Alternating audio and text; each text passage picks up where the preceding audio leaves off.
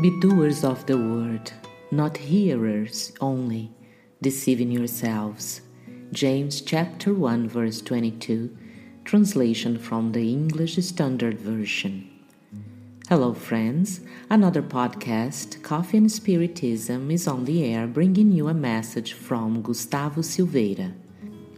Today's text is from Emmanuel through the psychography of Chico Xavier taken from the book Palavras de Vida Eterna, Words of Eternal Life, chapter 95, entitled Learning.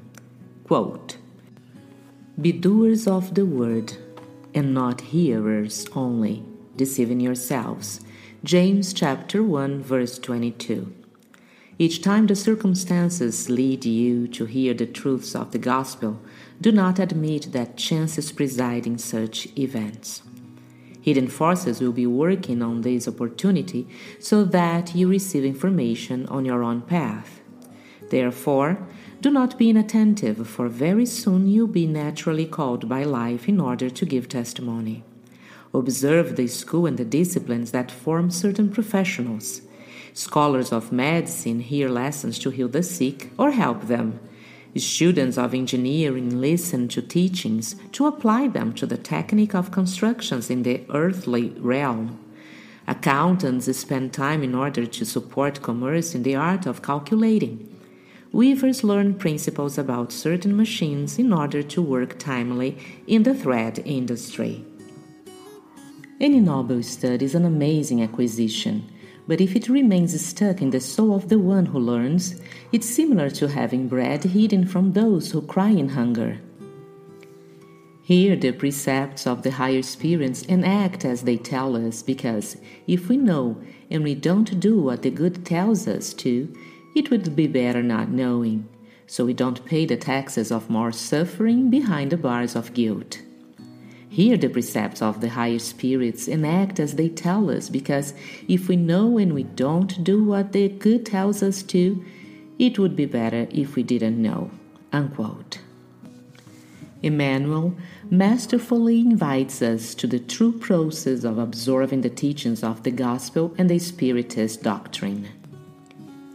Because, as the benefactor shows us, teaching is given in virtue of its applicability.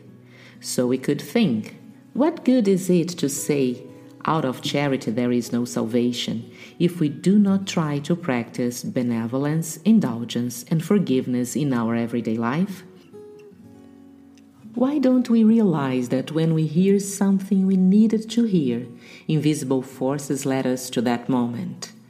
Why do we think it was chance, chance that curiously comes to meet exactly our needs? Therefore, in our extreme need to apply the gospel that Jesus showed us, the Spiritist doctrine comes to reinforce that charity, in its triple aspect, is for those who do not seem to deserve it, and comes to stress out the need for us to act according to that triple aspect. Being benevolent towards someone I like is easy. What's difficult is to be good towards the person who opposes me. It's easy to embrace the friend What's difficult is to reach out to the person who attacked me.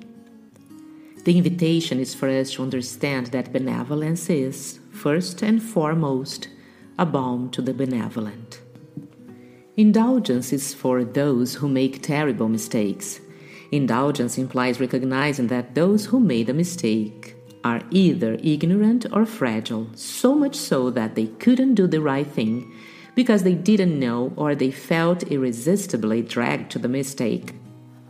As Jesus says in the book Boa Nova, Good News, quote, human beings in the world are more fragile than perverse.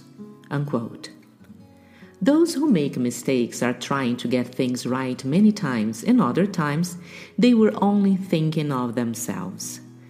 There are no reasons for inflexible sentences because God is not only supreme justice, but unforgettable mercy as well.